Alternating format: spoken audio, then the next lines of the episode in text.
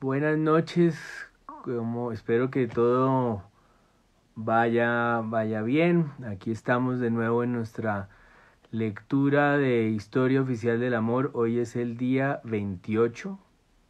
Ahí veo a Jimena, que es nuestra coproductora que adoramos en esta casa.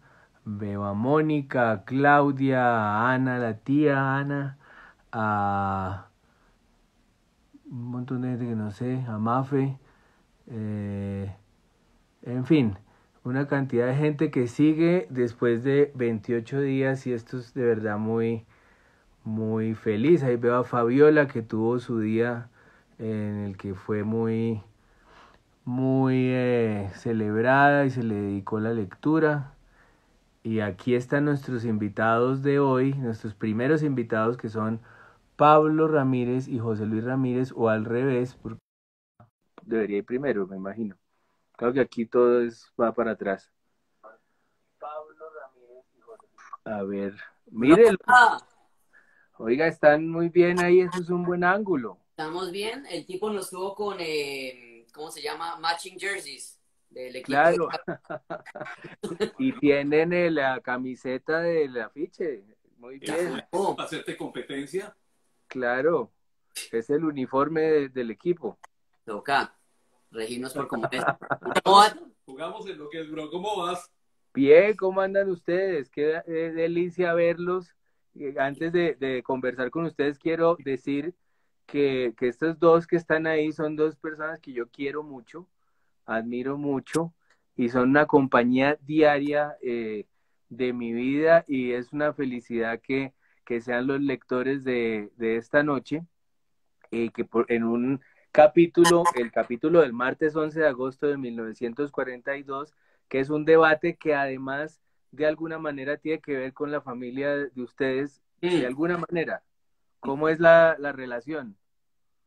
Ah, a ver, para contarte muy rápido, pues primero quiero decir tres cositas. Lo primero, que llevaba seis meses lagarteándote y veo que mi lagarteada surtió efecto. O sea que aquí estamos con Pablo, nos abriste un espacio, eso es una maravilla.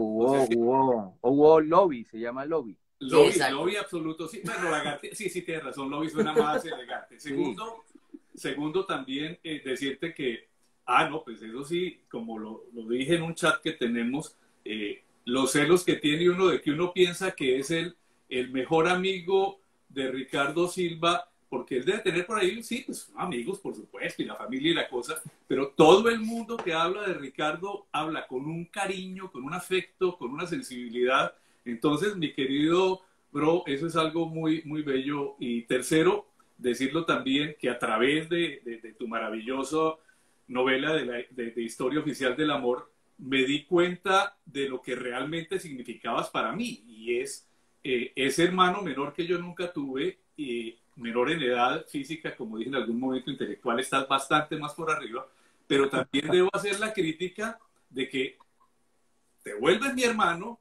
pero luego tú tomas a Pablo como tu hermano menor y termina Pablo desplazándome, entonces así no se puede. Sí, y está el problema de Star Wars y Star Trek que nunca es... Viste que me iba a poner la camiseta del Stormtrooper para fregar a este, pero... Eso, eso es, mi querido hermano, un inamovible.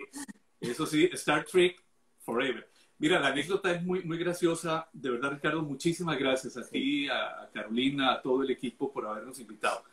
Eh, Estamos todos felices de que estén. Esto me parece además que nos suma mucho a nuestra lectura esta pareja que va a ser una maravilla. No, mil gracias. Mira, la anécdota es muy graciosa y la, y la cuento muy rápido y Pablo por eso la trajo a colación. Mi papá tenía amigos masones muy cercanos. Mi papá fue gaitanista toda la, la vida, bueno, hasta que matan a Gaitán.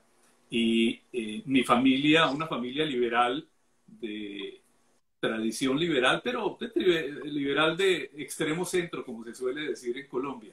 Y por los amigos cercanos que tenía mi papá, personas muy, muy especiales, Eliodoro Rueda de Bucaramanga, que llegó a ser eh, gran maestro de la logia en Bucaramanga, y otros de sus amigos, mi papá quiso ser masón y le dijo a mi mamá que quería ser masón y que se iba a presentar y nos cuenta mi mamá la anécdota, mi mamá tiene 93 años, nos cuenta cómo el día que mi papá le dijo eso, ella le dijo, usted que se mete a la masonería y yo me separo. y yo puedo mantener a mis cinco hijos y sigo adelante. Entonces, mire a ver qué es lo que va a hacer. Claro, mi mamá pensaba que la masonería era una cosa eh, comunista de judíos con curas, que eso era, iba en contra de todas las normas de la religión y demás. Oye, y mi papá nunca pudo ser masón. Entonces, nos diste como pedrada en ojo tuerto con esta lectura. bueno, pues los voy a dejar leyendo. Yo me hago aquí a un lado y los, los acompaño a un ladito. Y ahora a, las, a la salida eh, hablamos otro poquito. ¿Listo? Muchas gracias. Estoy feliz de verlos. Sí, es una delicia. Como se decía en el colegio, a la salida nos vemos. Exacto, exactamente pensé en eso. Gracias, bro. Bueno, arrancamos. Muchas gracias. Listo, pues. Martes 11 de agosto de 1942. Carajo. En el reloj de Romero Aguirre ya solo faltan 15 minutos para las 5 pm. Se le fue la tarde contando chismes malévolos con Vidales y con Díaz Granados en el salón del Hotel Granada, en la Avenida Jiménez, con la carrera séptima, tomándose un chocolate caliente para no dejarse vencer de Bogotá. Tiene que despedirse en el acto, si es que quiere llegar a tiempo al Congreso para el debate con el monstruo. Pone en la mesa un peso y cincuenta centavos. Saluda con el ala del sombrero a un cura que entre dientes le dice, senador, supe que su señora esposa, doña Aurora, se ha recuperado completamente de sus males. Se pone de pie ante una mujer risueña, de rojo tenue, que le dice, Contralor. ¿Se va a ir? Sí. Está a punto de dar su primer paso hacia la salida de aquel salón decorado como un café parisino. Pero entonces, uno de sus peores malquerientes recorre el recinto para entregarles a todos los clientes, a todos, menos a Romero Aguirre, que es menester ningunearlo, su último librito sobre la solución a este país. Oiga usted, Beltrán, ¿y es que yo no cago? Pregunta la voz de Romero Aguirre, que a todos los calla, cuando es evidente que va a ser el único que va a quedarse sin libro. Se pone su abrigo contra los vientos de agosto. Se despide de la ilustre concurrencia damas y caballeros neogranadinos, y se va como un actor cómico que sabe voltear a su favor a cualquier público con una sola frase, bajo los aplausos y las carcajadas bogotanas. y la fachada de piedra del Hotel Granada, tan francesa, lo ve alejarse como preguntándole por qué insiste en reparar un país irreparable. Tiene diez minutos no más para sentarse en su silla del Capitolio. Va tarde, pero a llegar. Va a llegar. Sigue su marcha por la acera de la carrera séptima, saludando a los transeúntes que se va cruzando por la acera, a la vendedora enruanada de espigas y de flores, a un embolador de gorrito de policía que le pregunta si hoy el senador va a dejarse lustrar los zapatos puntudos a un vendedor de la lotería Pico de Oro que le dice, doctor, a ver si se le vuelve a ganar, la vuelve a ganar. A un par de niñitas de falda y de gorrito blanco que lo saludan desde el primer balcón de la fila de balcones. A un tendero que acaba de bajar una reja blanca y está echándole seguro de rodillas.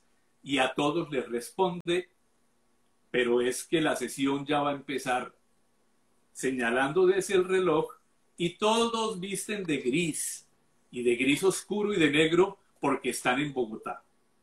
Le dice, deberías estar en el colegio, niño, a un gamín que empuja un carrito de dos ruedas repleto de basura. Espera a que pase el tranvía, pero alcanza a verse cara a cara con los estudiantes y los encorbatados que regresan a sus casas colgados a los lados del carro se frena un poco más para que pase aquel bus azul, cruza. Levanta una mano para que no lo atropelle este Pontiac renegrido que acaba de arrancar. Avanza entre las pilas y las fuentes y los postes de tres bombillas de la Plaza de Bolívar. ¡Ay!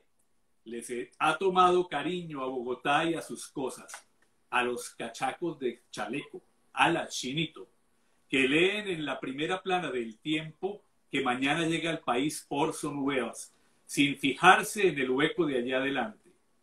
A los tipos ensombrerados que se echan la ruana en el hombro.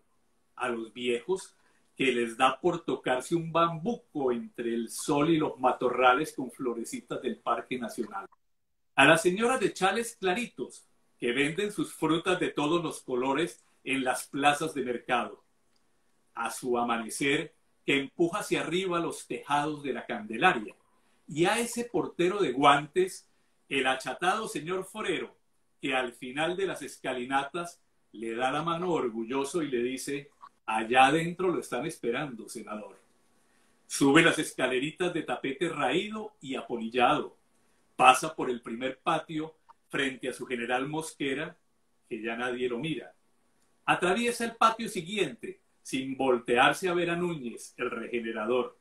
Qué frío hace.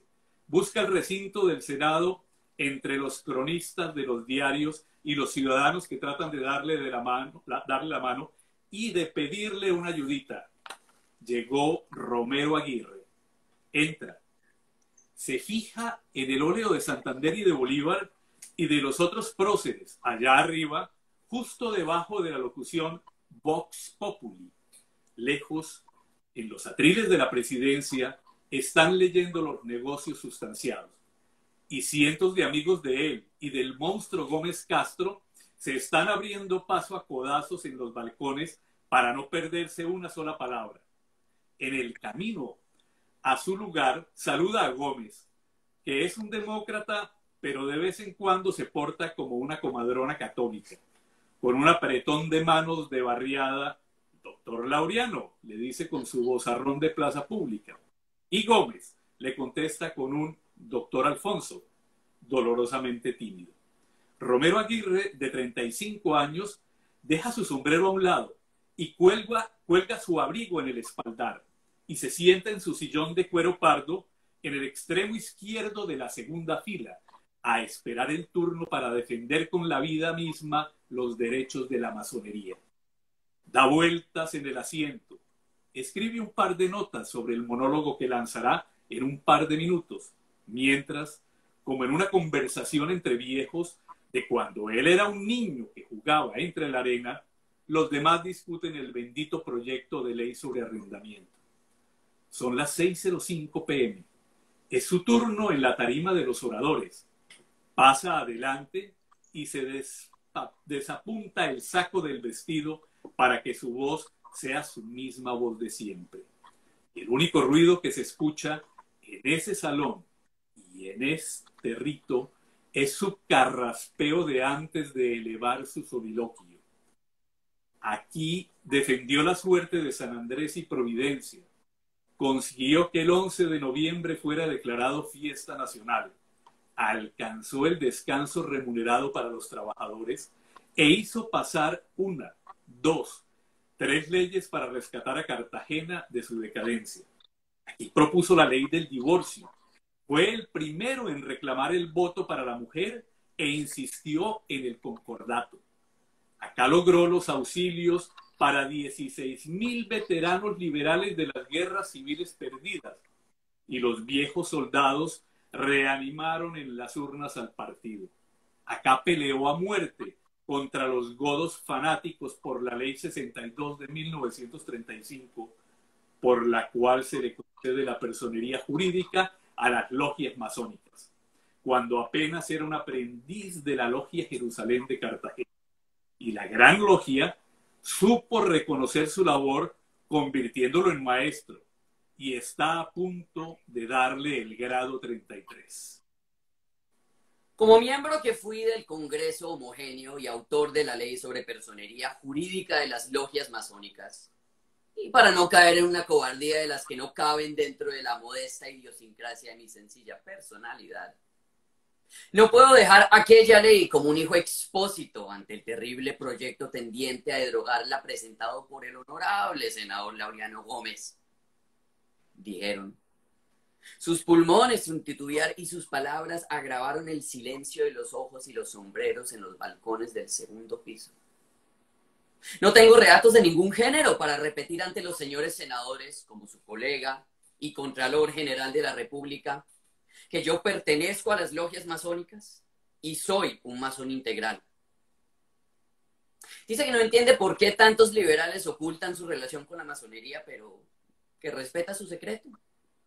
Lamenta que algunos de sus copartidarios se hayan vuelto más papistas que el Papa y que hayan dejado atrás la lucha por la iglesia libre dentro del Estado libre, que tantos de los suyos dieron durante los días más nublados de la regeneración. Reconoce su vergüenza porque este gobierno niegue que es partidario del divorcio. Advierte sobre la inutilidad del proyecto de derogación, pues la constituyente de 1936 obró para el que el artículo 49 de la constitución de 1886 permitiera formar compañías, asociaciones y fundaciones que no sean contrarias a la moral o al orden legal, sin exigirles la calidad de no ser secretas sino públicas. Explica que, en consecuencia, al transformarse el texto constitucional que trataba de interpretar, la ley 62 ha desaparecido por sustracción de materia y derogarla es derogar la nada. Revela al honorable derogador Gómez que, para sus fines, se necesitaría un proyecto de reforma constitucional que prohibiera la existencia de las logias masónicas en Colombia. Repite que detrás de aquella ley 62 no había nada relacionado con el diablo, ni el infierno, ni las brujas, ni el menoscabo de la santa religión católica, sino lo más prosaico del mundo, la necesidad de que fueran de la logia las casas de su propiedad. Y comprende que están discutiendo semejante exabrupto porque está de por medio el honorable senador Laureano Gómez, un caudillo de extraordinaria personalidad y de recio empuje, que produce temor reverencial y es inmune a todo género de embates, pues ni sus más empecinados enemigos pueden negarle sus servicios al país y además sabe imponerse. Pero muy a su pesar, el concordato, que no es más que el reconocimiento de que la Iglesia no es el Estado, será aprobado dentro de poquísimo, le dice al senador mirándolo fijamente a los ojos. Habrá masones en Colombia cuando todos los que estemos hoy en esta sala estemos muertos, pues los ha habido desde hace mucho, mucho tiempo. Seguirán peleando como lo hemos hecho desde los días de Bolívar y Santander, para que en el país no sean analfabetos ni los ciegos de nacimiento. Seguirán luchando para que el campesino colombiano tenga seguridad social, rural, aduanera, buscarán la construcción de vías públicas, se plantarán para que ni uno solo de los centavos que se tributan al tesoro público sean robados. Exigirán prestaciones sociales para los trabajadores y conseguirán más temprano que tarde, mi querido senador Gómez, que la ley civil rija la familia y que el matrimonio pueda ser justamente rectificado por el divorcio con disolución del vínculo y que la mujer entre nosotros ocupe cada vez un mejor sitio en la vida. Pide al Senado que se una a su voto negativo para el proyecto de derogación en primer debate y ruega al señor presidente a las 6.35 pm se sirva a ordenar que conste en el acta y recibe los aplausos desde las heladas barras de mármol. Abajo el monstruo, que viva Romero Aguirre como un actor que sabe que está teniendo una buena noche. Se levanta entonces de su lugar el senador conservador Laureano Gómez, de 53 años, como caminando sobre los aplausos a ese guachecito liberal que se quedó para siempre en el Congreso. De vez en cuando han hecho alianzas. Presumen los dos de Vascos. Se unieron alguna vez contra López Pumarejo, el ex amigo del doctor Gómez. Se pusieron de acuerdo para que Romero Aguirre fuera contralor. Ah, pero el caudillo Godo andaba por ahí diciendo que él lo que quería era inocularle el cáncer al régimen. Y han visto los dos en Gaitán a un hombre moral. Pero el tímido señor Gómez, que fue de la ingeniería al periodismo y del periodismo a la política, pero sobre todo es un católico hasta los nervios, se transforma en ese monstruo, en esta fiera de ojos grandes a la que no le tiembla la voz clara y fina cada vez que huele cerca la barbarie masónica y cada vez que se siente traicionado. Y no perdona que los liberales lo hayan estado usando estos 20 años para la tal República Roja y mucho menos que hayan logrado venderles a todos la idea de que la violencia es de los conservadores. Se para en el púlpito a las 6.38 pm, se apunta el saco gris de su vestido, se arregla los pliegues de las mangas como un actor obligado a prepararse en escena. Organiza sus papeles mientras se extinguen y se evaporan los aplausos. Clap, clap, clap. Saluda con un gesto adusto pero amable a un copartidario que le grita desde las barras, viva el Partido Conservador. Y apenas empieza a hablar, es como si rejuveneciera y creciera y su sombra se tomara el salón desde la entrada hasta el altar. ¿Qué es la masonería? Se pregunta a sí mismo en vez de tomar aire y empieza entonces a brillar. Cuando se pronuncia esta palabra, las comisuras de los labios de los auditores se recogen en una sonrisa exactamente como cuando ante personas adultas un niño hace la pregunta de qué es el coco. En cierta entrevista con el señor Eduardo Santos antes de su posesión, le hablé de la preocupación que teníamos por ese espectáculo afrentoso de haber entregado la educación nacional a unos judíos extranjeros expulsados de otros países por mala conducta y por enseñanzas perversas. Y le dije que deseábamos libertar la educación de la influencia masónica. Es que naturalmente apareció la sonrisa y el decir que infaliblemente se presenta en estos casos. Pero si la masonería es una bobada, pero si esos son los señores que se reúnen a comer. Y lo cierto, clama el senador Gómez, es que por la culpa de tres factores de perturbación, en el mundo contemporáneo la gente se tropieza con una niebla que oculta la filosofía católica y se le entrega todo a un racionalismo estéril que no dice nada a la intimidad de las conciencias. Primero que todo, advierte la voz del monstruo, está el flagelo del judaísmo, que trata de imponer su personalidad al pueblo que escoge como teatro provisional, hasta que a los gobiernos no les queda otra alternativa que entregarles el país a sus judíos o expulsarles. Salustio dijo, esta nación malvada riega sus costumbres por todos los países. Tácito dijo, los judíos no son sin hostilidad contra todos los hombres. Voltaire dijo, no encontraréis en los judíos sino un pueblo ignorante que junta la más indigna avaricia con la más detestable superstición. Pero el judío, el que no tiene patria, ha resistido todos los embates que no ha resistido ningún otro pueblo hasta volverse un gravísimo problema. Durante su permanencia en Europa, cuando él, Gómez, cuando joven, estaba en Berlín, notó que los judíos se habían tomado por completo el gobierno de la socialdemocracia. Y como se lo hizo ver una joven periodista hebrea allá, es que los judíos siempre fueron judíos antes que alemanes. Después están la política, la táctica, el procedimiento del judaísmo. A fin de cuentas, un pueblo pequeño que no puede actuar solo para conseguir la dominación universal. El comunismo. La revolución rusa, como prueba la lista del gran número de prohombres de Soviet, es un fenómeno judío y es una revolución que pretende dominar a todos los que no piensan, ni escriben, ni dirigen. Luego viene ese modo de allegarse elementos directivos de la sociedad, la masonería, que es una creación típicamente judaica. Y es la congregación del gran arquitecto del universo, del rey Irán I de Tiro, que construyó el templo del rey Salomón y siempre manejó a sus antojos a los trabajadores, según recuerda el senador Gómez, con la escuadra, el compás y las señales de las manos que los senadores masones bien deben conocer. ¿Por qué ha creado el judaísmo la masonería? Se pregunta Gómez a sí mismo una vez con el corazón galopándole en el pecho para influir de una manera decisiva en la marcha del mundo.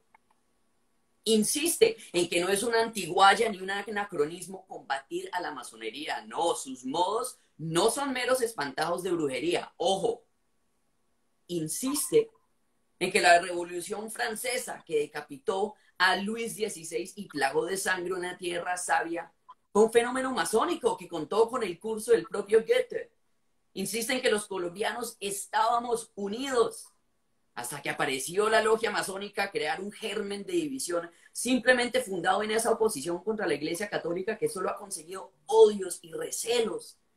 Pregunta qué ha hecho para el progreso del país, para su gloria. ¿Dónde está su obra? Si no ha sido de muerte, de rencillas. ¿Qué ha hecho aparte de perseguir la demolición definitiva del catolicismo desde 1895? Recuerda que el general Santander, miembro de la masonería, que publicó él mismo en el diario oficial el aviso de instalación de las logias, murió abrazado a un cuadro de la Virgen del Carmen para que alguien le perdonara haber traicionado a un catolicismo que no supo con qué sustituir. Y cita la definición de Pío VIII. Secta satánica que tiene por única ley la mentira por su Dios el demonio y por religión lo que hay de más vergonzoso y depravado sobre la faz de la tierra. Y dice la voz segura de Gómez que hace poco, cuando se descubrió que un ministro era contratista de sí mismo, un asqueroso caso de indelicadeza, tendría que haber desaparecido de la administración, pero como es un masón propagandista, naturalmente todo le fue permitido. Y el contralor Romero Aguirre no encontró el mismo que cobraba las cuentas era el que las pagaba, sino que puso su sello, por Dios, porque el Contralor es también masón. ¿En qué consiste entonces la alta misión que el pueblo colombiano cree que él está desempeñando? Naturalmente se afana mucho porque ese proyecto de derogación no pase. No, no puede pasar. Pero si hay una asociación que considera que sus procedimientos deben mantenerse ocultos, entonces no pueden presentarse al Estado para que le reconozcan. En el secreto no trabaja sino el crimen, dijo el libertador. Trabajar en secreto no es gallardo, ni es noble, ni es generoso. Si esta institución contra la patria y fundamentalmente corrompida aparece ante el Estado diciendo nada de lo que nosotros hacemos puede conocerlo el Estado, ¿por qué darles el amparo de la bandera nacional? No reclamen derechos que no pueden tener, repite el admirado doctor Laureano Gómez, tímido pero voluble amable pero experto en guerras de nervios antes de llegar al gran final de su monólogo extraordinario. Sobre la suerte del proyecto de derogación que he presentado soy escéptico, pero no lo soy sobre la tarea de arrancar ciertas máscaras. Habéis de saber que tiene la patria grandes enemigos, pero que es erróneo creer que los enemigos están afuera. Los verdaderos, los temibles, los decisivos enemigos están aquí dentro. Son las 7:47 pm. De las barras vienen una gritería y un pataleo. ¡Viva el doctor Laureano Gómez! ¡Abajo! Que confirman la quietud del orador. Muchas gracias, susurra. Y como el magnífico actor que es, histrión innato, desciende lentamente en busca de su silla en el salón como empujado por una marcha fúnebre. Es, en resumen, un hombre traicionado, un hombre retraído para sí mismo y para su enorme biblioteca, que ha vivido dolido por la mediocridad de sus contemporáneos e indignado por las veleidades de los amigos. Romero Aguirre lo admira, lo llama en su cara el memorable, el digno de recuerdo. Sabe que su talón de Aquiles es ser susceptible, tan impresionable. Tiene claro que, como el Otelo de este país, pero un Otelo blanco, primero saca las conclusiones y después busca los argumentos y se sonroja como un niño chismoso. Fue en 1928 cuando Romero Aguirre vio a Gómez Castro por primera vez. El líder conservador probó en el Teatro Municipal, aquí en Bogotá, que en este país no era posible hacer una civilización. Desde entonces lo ha visto y ha preferido verlo así a verlo como a un castigador, un vengador mesiánico, como un muchacho piadoso estafado por el mundo y contrariado por la pregunta de por qué el hombre se resiste a vivir en la paz del Señor. Ay, no por nada tesora su grabado de Judith con la cabeza de Holofernes Ay, Virgen del Carmen, del general Santander, pobre del pobre Laureano, si en el infierno todos somos víctimas, si el enemigo ha sido y es Colombia. Romero Aguirre vuelve al estrado a responder una por una las afirmaciones de su impecable opositor. Qué difícil es lanzar el monólogo que sigue al monólogo de él. Pero el Contralor Romero, que en efecto se ganó una vez la lotería Pico de Oro y se la gastó toda en una noche de juerga, y también se esconde en su biblioteca, pero suele perder el pulso con lo mundano, ay, y mató a un hombre, es el bozarrón que puede poner las cosas en su lugar en este momento. Se desapunta el saco una vez más, confirma en su reloj que solo le quedan treinta y pico de minutos para responder punto por punto la diatriba de aquel conservador irredento. Carraspea, pero deja que siga el silencio para que en los balcones les dé por gritarle vivas. No es nada personal, no, pero le toca probar que lo de Lauriano Gómez es el delirio, la paranoia de un decepcionado. El discurso del señor senador que me ha precedido en el uso de las palabras una guerra de guerrillas. Ruge y mira a su auditorio cara por cara.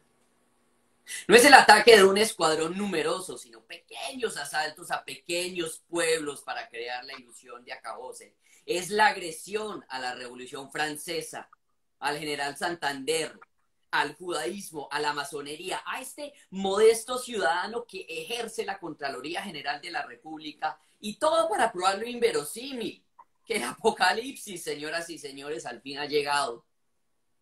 Pero hay que comprender dice Romero Aguirre pleno y eufórico, al honorable senador Laureano Gómez.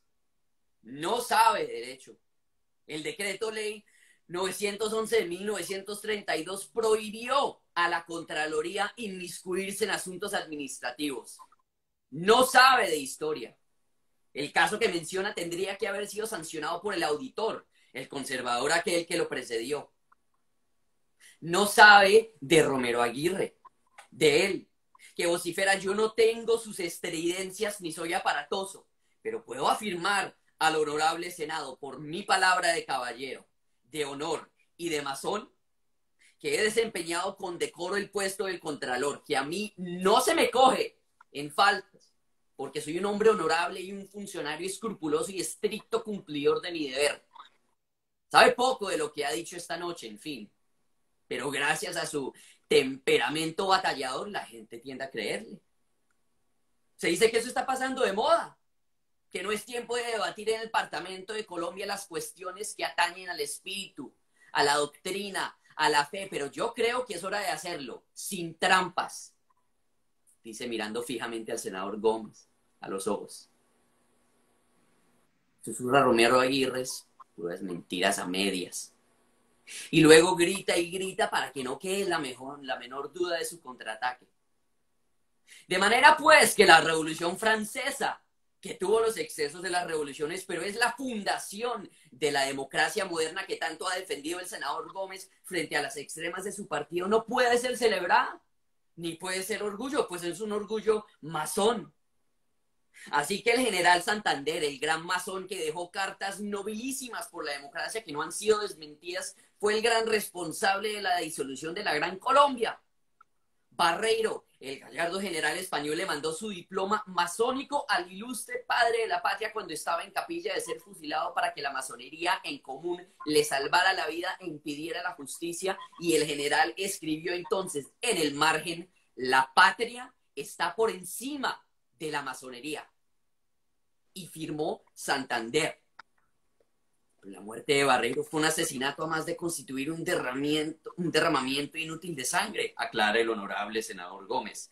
En nombre del decreto de Trujillo, el del Libertador, contra los funcionarios que no cumplieran su trabajo, responde el honorable senador Romero Aguirre. Ya no estaba vigente, le contesta el honorable senador Gómez, no el de abril, respetado doctor Gómez, sino el de junio de 1824, el de la guerra de muerte contra la ineptitud y la desidia explica el honorable senador Romero Aguirre. Y ahí pasa de una defensa acalorada de su general Santander, aquí presente, a una defensa rigurosa de la logia.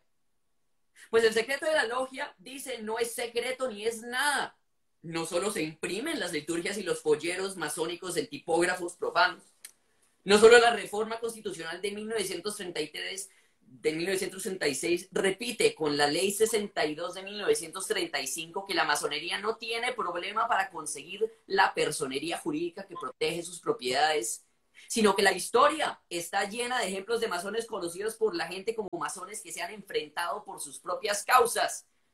El honorable senador Badel y yo somos ambos masones y enemigos mortales.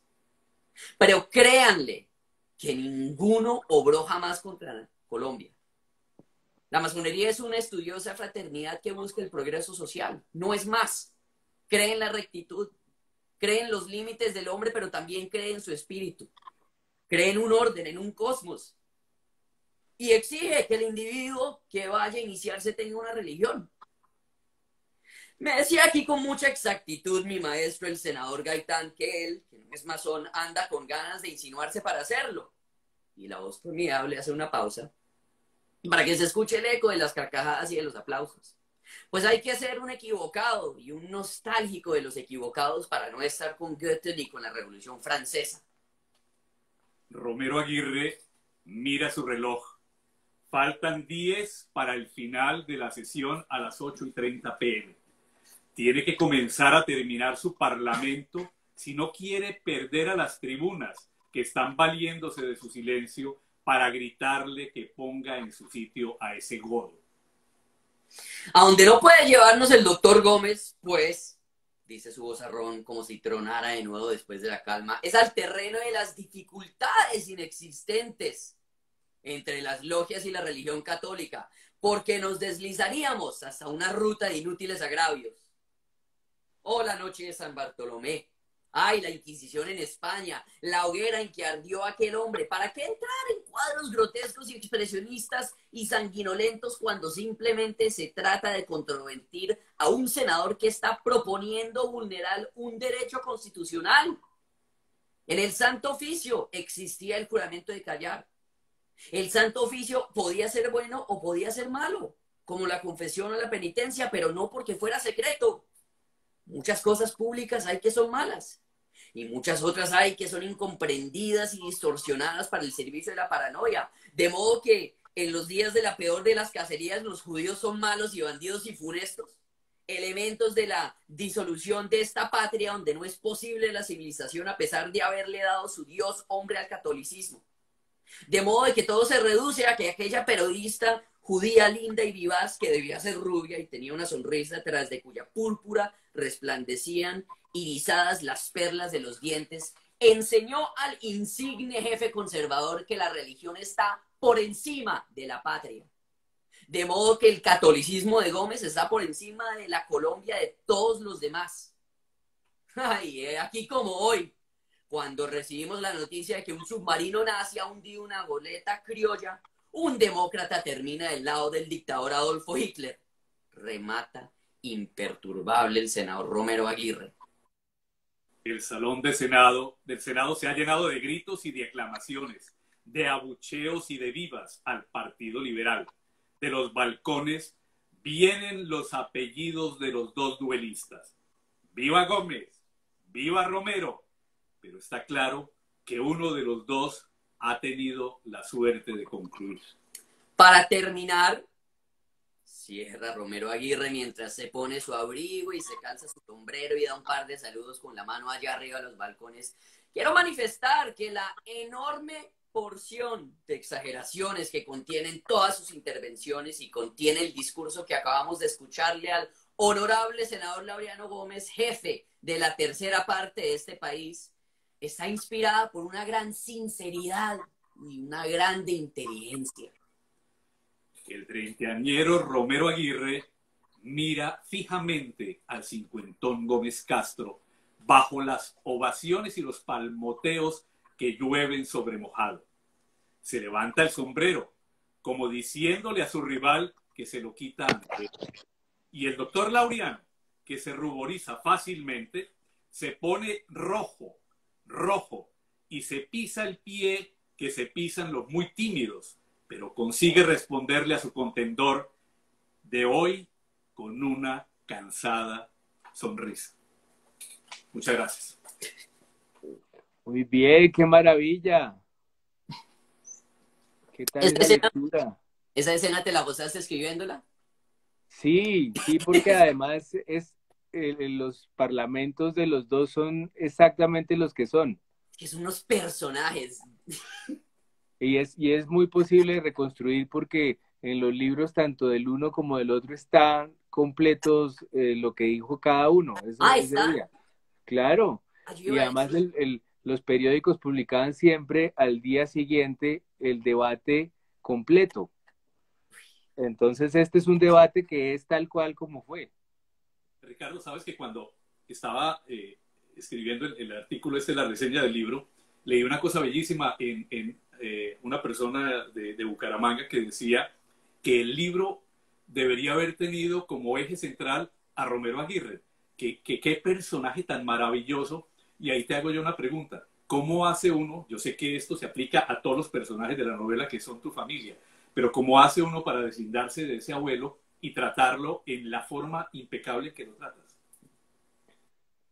Eh, pues yo creo que queda, queda el personaje muy retratado en todo caso, pero eh, ahora que la hemos estado leyendo, a mí me, me parece claro que realmente es la historia de cómo mi mamá logró sacudirse a semejante sombra y, y educar unos hijos que no creyeran en esos fanatismos y, esas, y esos pulsos eh, que, han arruinado tantas cosas aquí. Entonces, eh, para mí es claro y por eso está dedicado a ella que ese es el, el la, la parábola que se está retratando ahí. Me fascina que además escuchando leído en voz alta y me imagino que todos en los comentarios notan eso de escucharlo en voz alta todas las palabras de Romero Aguirre, que se nota esa...